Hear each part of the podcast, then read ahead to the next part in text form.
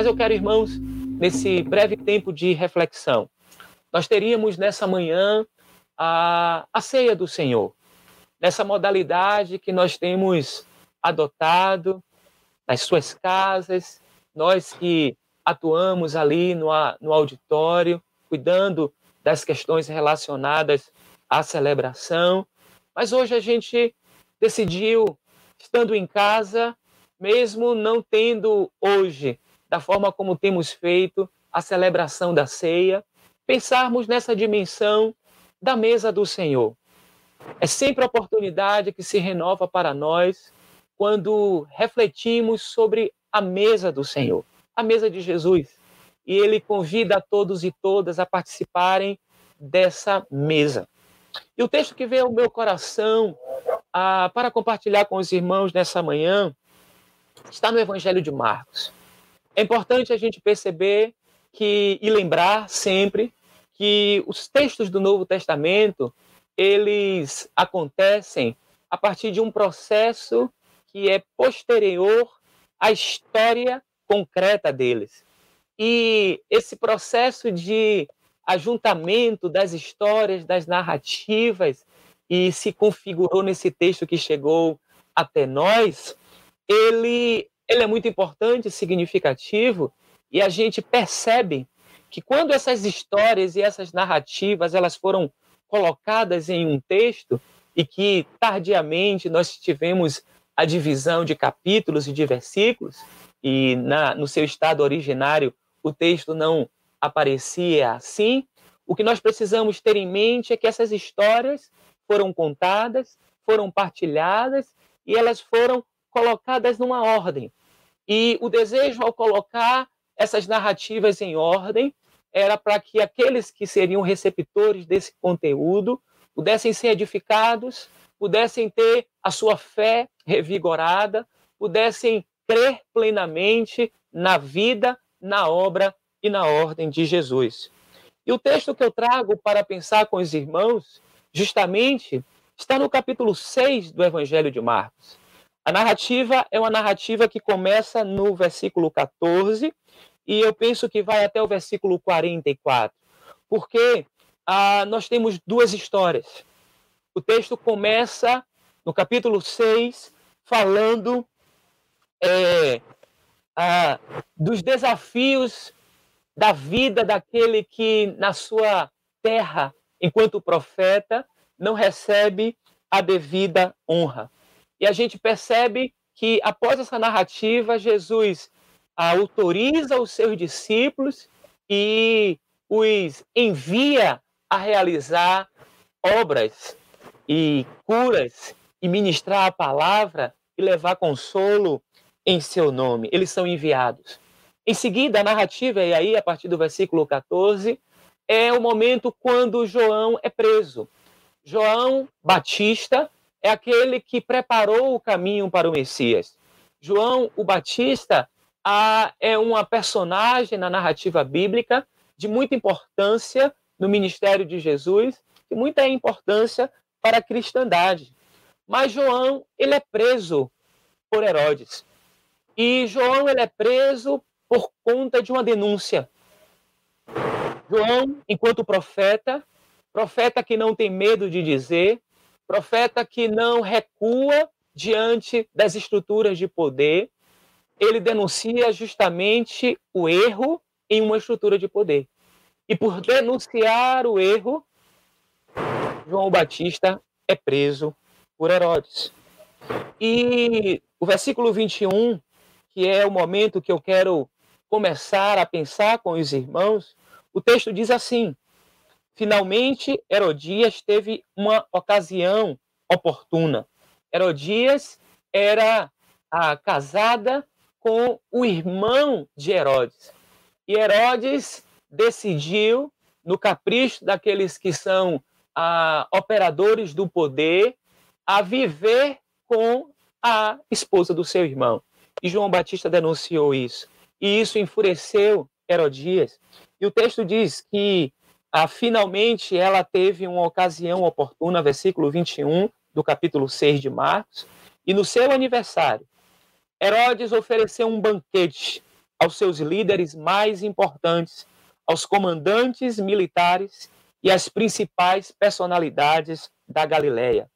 Quando a filha de Herodias entrou e dançou, agradou a Herodes e aos convidados. O rei disse à jovem: Olha só, peça-me qualquer coisa que você quiser e eu lhe darei.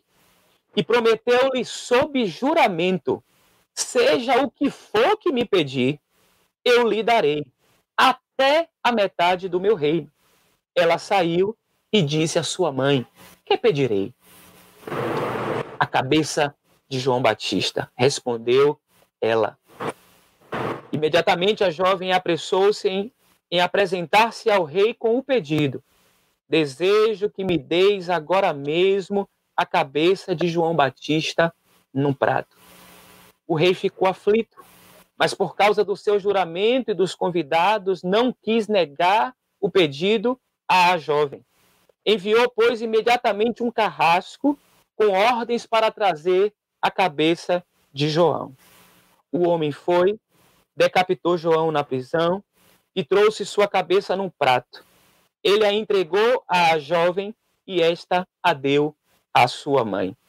Tendo ouvido isso, os discípulos de João vieram, levaram o seu corpo e o colocaram no túmulo.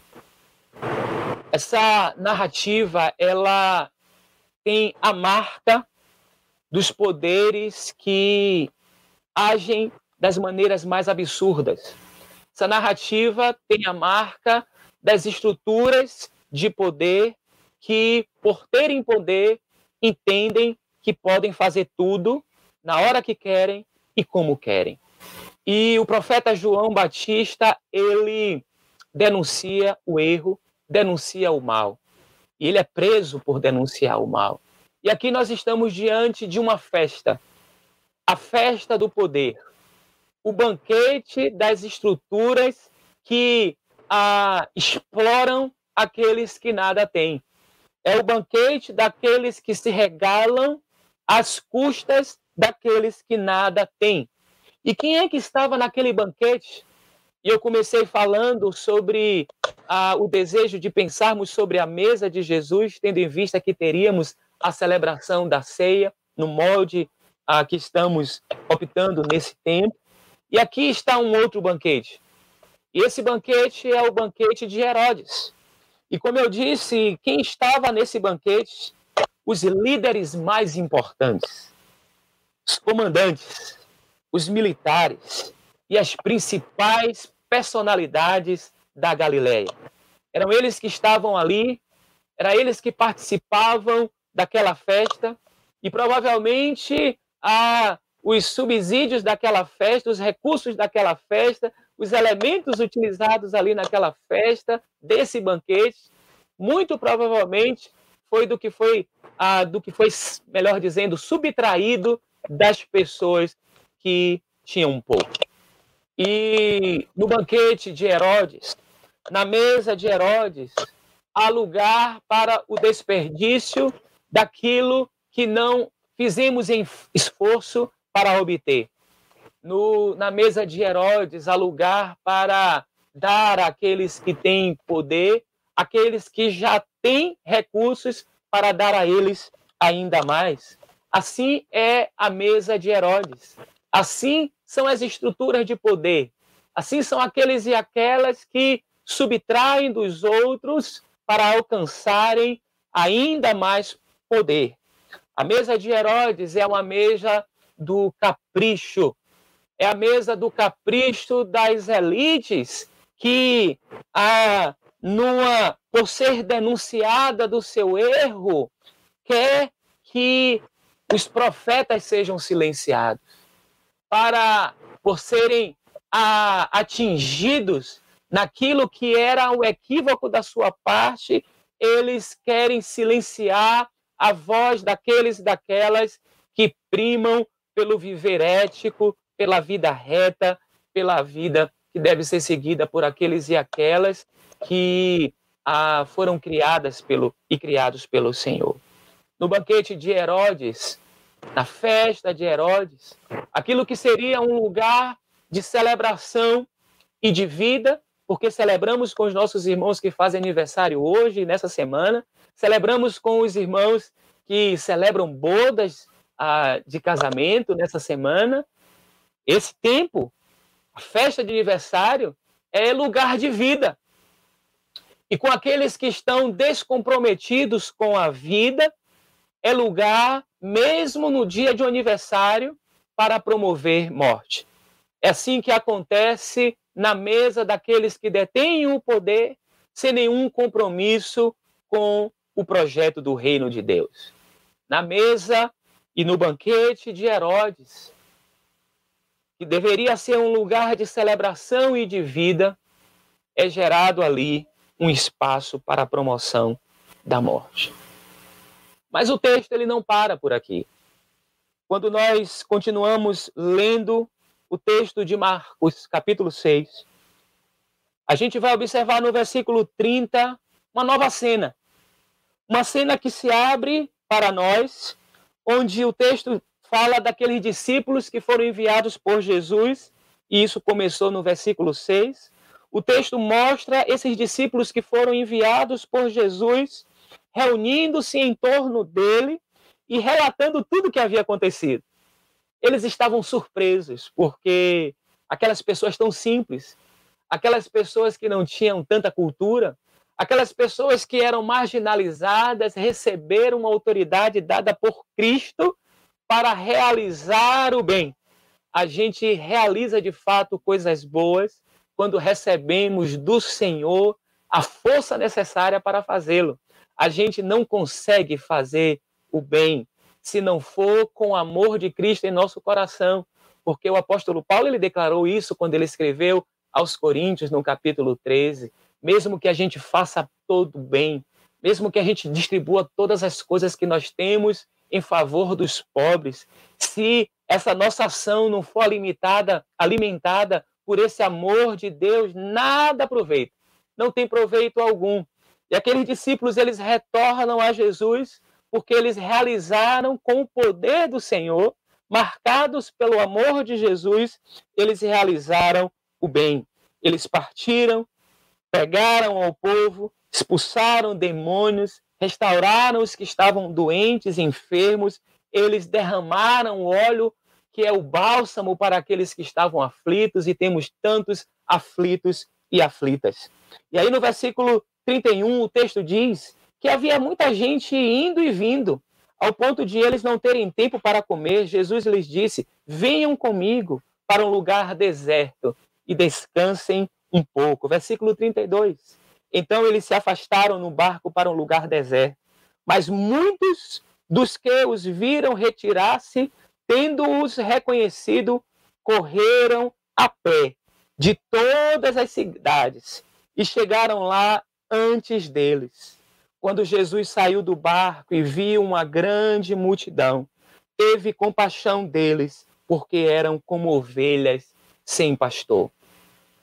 A cena anterior mostra uma festa, uma festa reservada às elites, um banquete que é preparado para servir a aristocracia da Galileia, um banquete que é preparado para os regalos do poder.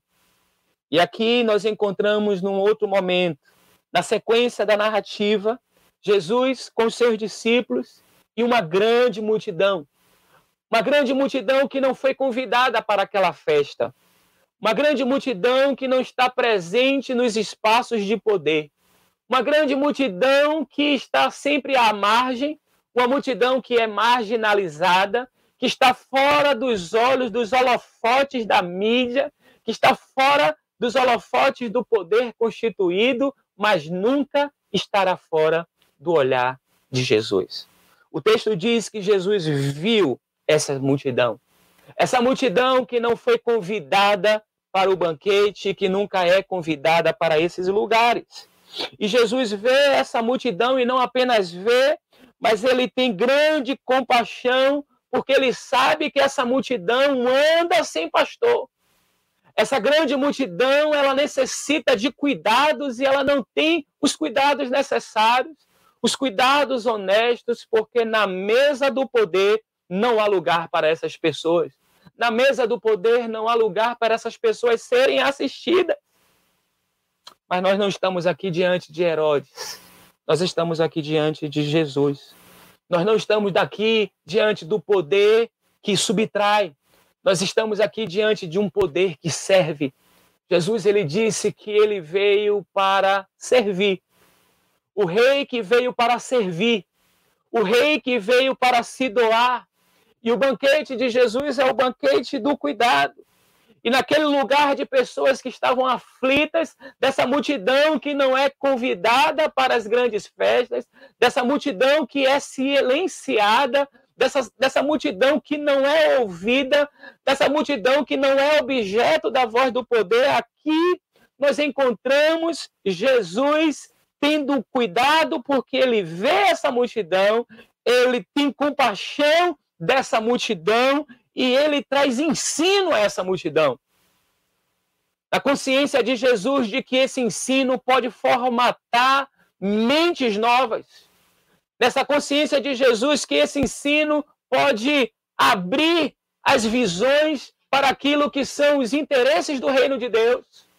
É esse Jesus que ensina porque sabe que o seu ensino produz vida. E quanto mais pessoas são alcançadas por essa vida, o mundo viverá uma realidade melhor. As visões elas serão abertas. Já era tarde. Versículo 35. E por isso os seus discípulos aproximaram-se dele e disseram: Este é um lugar deserto. O deserto é o lugar da escassez. E além deles estarem num deserto, que é o lugar da escassez, eles o horário já estava avançado. E o versículo 36 diz: manda embora esse povo. Manda embora essa multidão, Jesus. É os discípulos de Jesus que dizem isso. Para que possa ir aos campos e povoados e vizinhos comprar algo para comer. Ele, porém, respondeu: Deem vocês algo para comer. A mentalidade do reino de Deus é outra. O projeto do reino de Deus, a Basileia, Tuteu, é outra. O projeto do reino de Deus é de entregação. O projeto de Deus, do reino de Deus, é de sensibilização.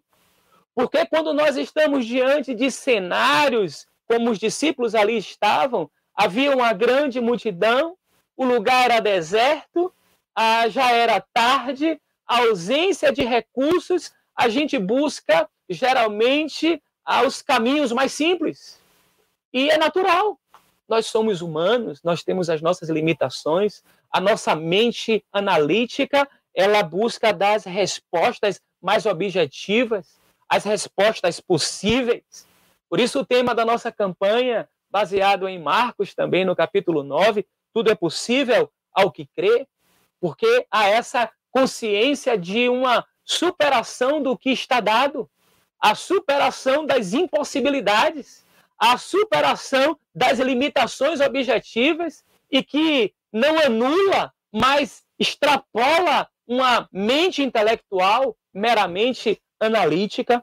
E os discípulos deram essa opção a Jesus. E a resposta de Jesus que ele disse aos seus discípulos naquele dia é a mesma resposta, por certo, que Jesus diria a nós hoje, como igreja: não deixe que esses que estão sem pastor, que andam aflitos, eles retornem sem o que comer.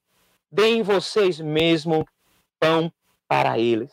Mas aí, novamente, a mente objetiva, analítica, que racionaliza ah, de maneira que se fecha para as possibilidades daquilo que é a transcendência, eles dizem a Jesus: Olha, Jesus, isto exigiria ah, 200 denários.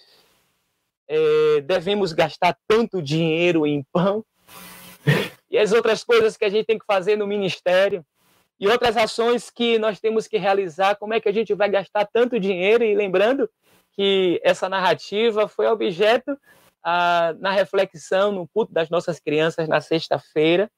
E Jesus pergunta aos seus discípulos, versículo 38. Quantos pães vocês têm? Verifiquem. Ou seja, Jesus dá a eles a chance de pararem e deterem um pouco mais sem essa celeridade de uma resposta rápida, de não pensar em alternativas possíveis. E assim somos nós, quando nós estamos diante de situações que parecem impossíveis, a gente quer logo a saída mais rápida, a gente quer se livrar do problema e Jesus pede, faz a pergunta a eles: olha, para mais um pouquinho, não dispensa o povo, dê a vocês mesmo, dê vocês a eles algo para comer. Olhem, verifiquem, se detenham um pouco mais, esperem um pouco mais. E quando ficaram sabendo, após terem verificado, chegaram a cinco pães e dois peixes. Então Jesus ordenou que fizessem todo o povo assentar-se em grupos na grama verde. Assim eles se assentaram em grupos de cem e de cinquenta. Tomando os cinco pães e os dois peixes e olhando para o céu, deu graças e partiu os pães.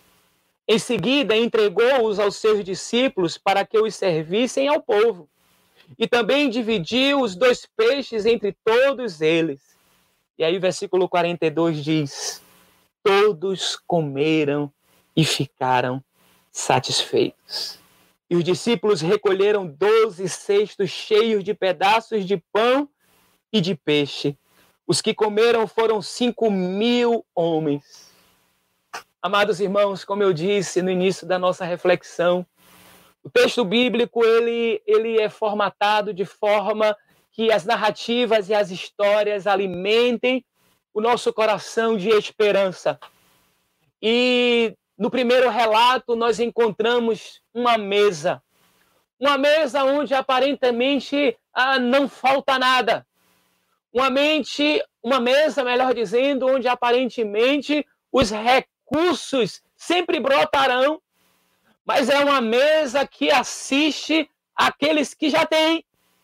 É uma mesa que assiste os que são instrumentos do poder. E é uma mesa que, mesmo tendo tanto recurso, uma mesa que deveria ser uma mesa de celebração, uma mesa que se, deveria ser uma mesa de, de alegria, se transfigura em um espaço de negação da vida, porque um profeta que diz a verdade é morto naquele dia, naquela festa. Essa é a mesa de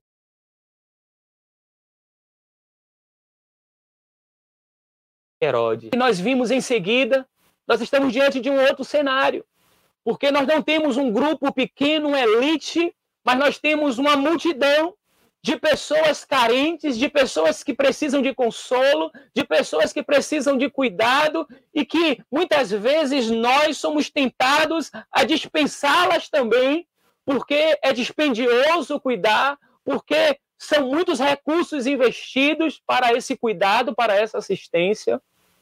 E Jesus fala: vocês devem cuidar. E aqui nós estamos diante do projeto de reino de Deus o projeto do reino de Deus e da mesa de Jesus. A mesa de Jesus é a mesa que inclui a todos. A mesa de Jesus é a mesa que não exclui ninguém.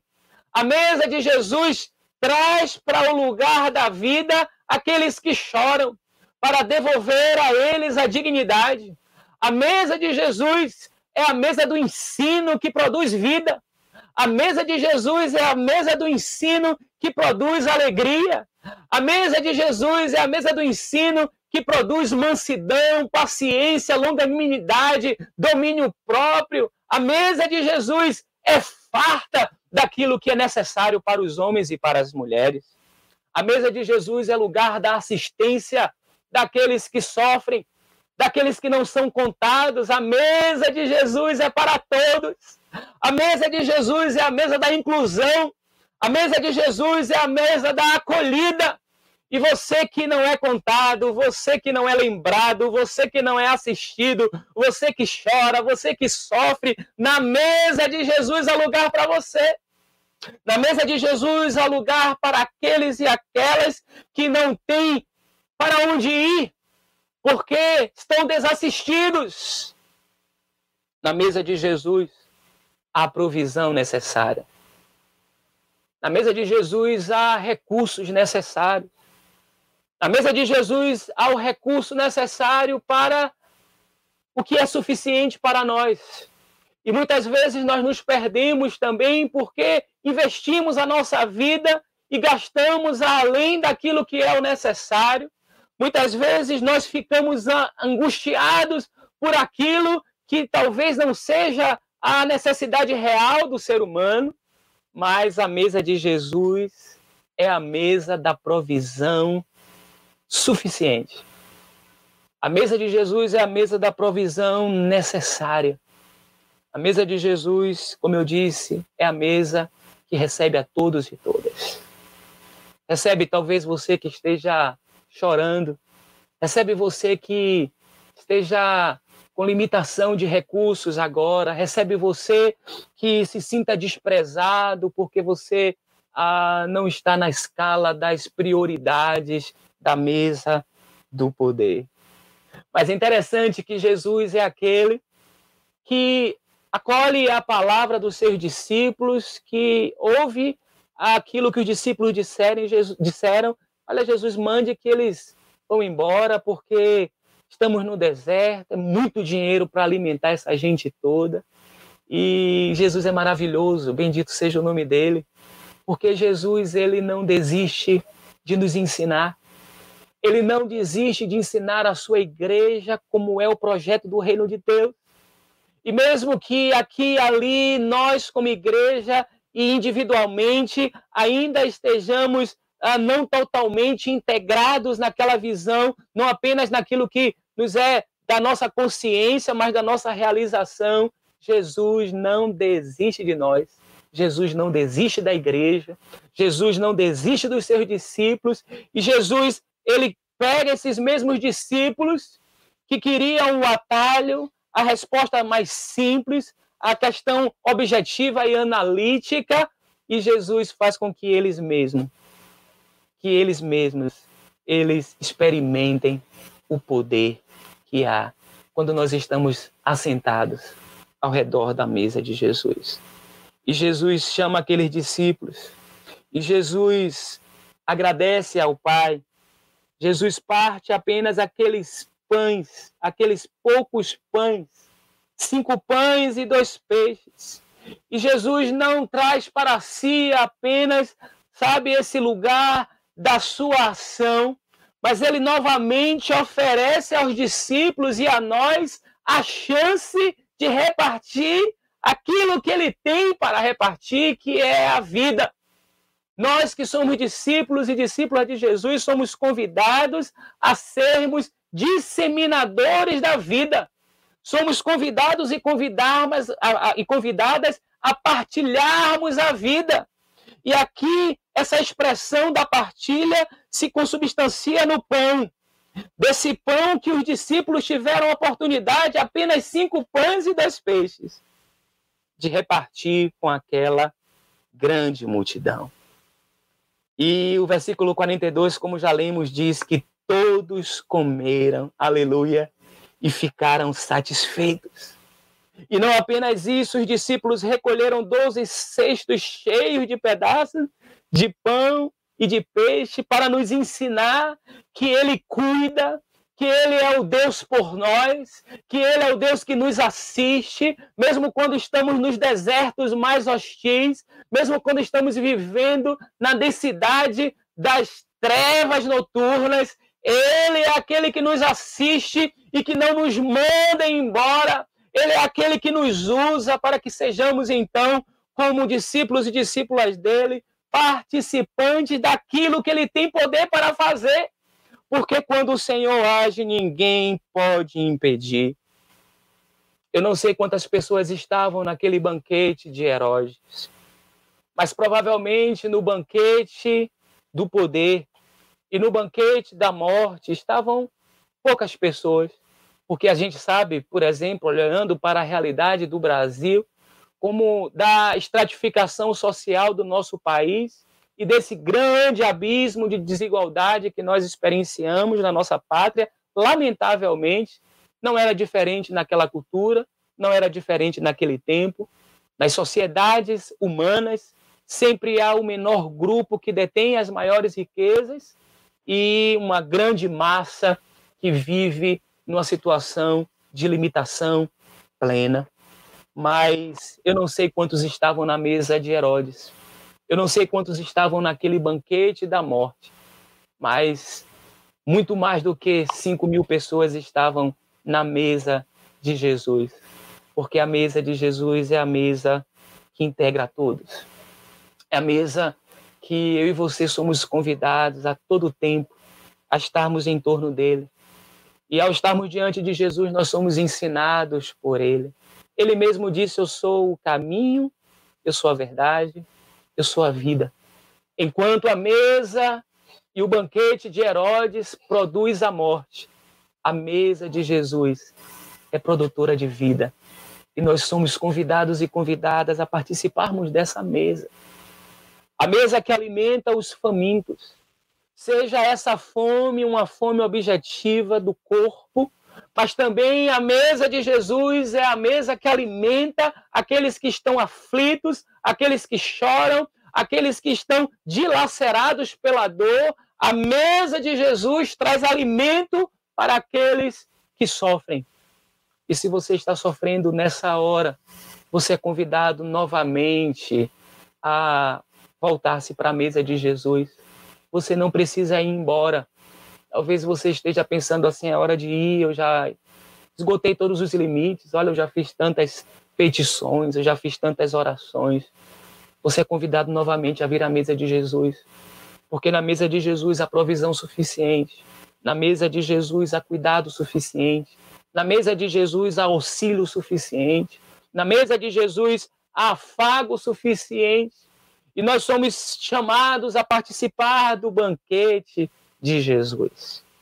E nessa manhã, queridos e queridas, quando nós estamos novamente diante da palavra, e você aí na sua casa, e por certo daqui a alguns minutos, pelo menos a maioria dos que nos assistem, se não todos, estarão diante de uma mesa. E ao estar diante dessa mesa da provisão e do alimento diário, você terá a oportunidade novamente de dizer obrigado, Senhor. Obrigado porque tu és o Deus da provisão. Tu és o Deus que nos assiste enquanto a sociedade perversa, as elites do poder não olham para nós, o Senhor continuamente nos vê. Jesus ele viu as multidões, Jesus ele vê você. Jesus ele vê a situação que você está agora, ele vê as dores que você tem enfrentado hoje e ele te convida à mesa. Ele convida você a estar nesse lugar da aparente desassistência, porque há muita simplicidade na mesa de Jesus. E nós somos encantados com, com aquilo que está na mesa do poder. A mesa da ostentação faz os nossos olhos brilhar. Mas a mesa de Jesus é a mesa da simplicidade. Jesus busca os caminhos da simplicidade, daquilo que é mais próprio do humano, mas a gente tem a certeza que nesse lugar de simplicidade e da negação da ostentação, há a provisão necessária para mim e para você. Está diante de nós dois projetos. O projeto do antirreino, que é o projeto da mesa de Herodes, dos regalos do poder, da ostentação do poder e da negação da vida. Do outro lado, nós temos a mesa de Jesus. A mesa de Jesus, que é a mesa inclusiva, a mesa de Jesus, que é fonte para suprir todas as necessidades. A fonte de Jesus, a, a mesa de Jesus, que é lugar para empoderar aqueles que sofrem. A mesa de, de Jesus é lugar de auxílio e de conforto para aqueles que choram. E novamente nós convidamos você a nesse tempo, nessa manhã de domingo, a ter a sua visão aberta para o lugar da mesa de Jesus. A provisão de Jesus para a sua família, a provisão de Jesus para o seu coração, Ele não deixará você ir embora desassistido. Ele não permitirá que vamos embora sem o seu cuidado. Ele é aquele que cuida de nós. O nome de Jesus é um nome que está acima de todo nome. E Jesus, que é esse nome que está acima de todo nome, mesmo sendo todo poderoso, ele decidiu servir. Servir aqueles que nada têm, eu e você. O salmista no Salmo 40, ele declara: Eu sou pobre e necessitado, mas o Senhor se preocupa comigo. O Senhor se preocupa contigo, meu irmão. O Senhor se preocupa com aqueles que estão agora sofrendo no hospital. O Senhor se, se preocupa com aquela avó que nós recebemos a notícia essa semana que perdeu o seu neto de forma tão trágica. O Senhor se preocupa. O Senhor se preocupa com os que choram. O Senhor se preocupa com os que sofrem. Mas ao mesmo tempo, Ele nos convida a participar dessa mesa, porque essa mesa é o lugar para restaurar a sua alegria. Onde Jesus está, a plenitude de alegria. Convide Jesus, se você ainda não fez isso, a... e partilhe com Ele dessa mesa que Ele mesmo já colocou diante de nós. Você terá a oportunidade hoje de celebrar essa ceia de uma maneira diferente, aí com a sua família, em sua casa. Talvez você já tenha preparado os elementos para participar juntamente conosco, naquele formato que habitualmente nós fazemos, mas você é convidado nessa manhã. Mesmo que você esteja só agora, aí onde você está nos assistindo, você é convidado a participar da mesa de Jesus. E nessa oportunidade que se abre e se renova para nós, você poderá dizer novamente: Graças, Senhor, porque o Senhor me viu, porque o Senhor nos assiste, porque de fato o Senhor tem cuidado de nós.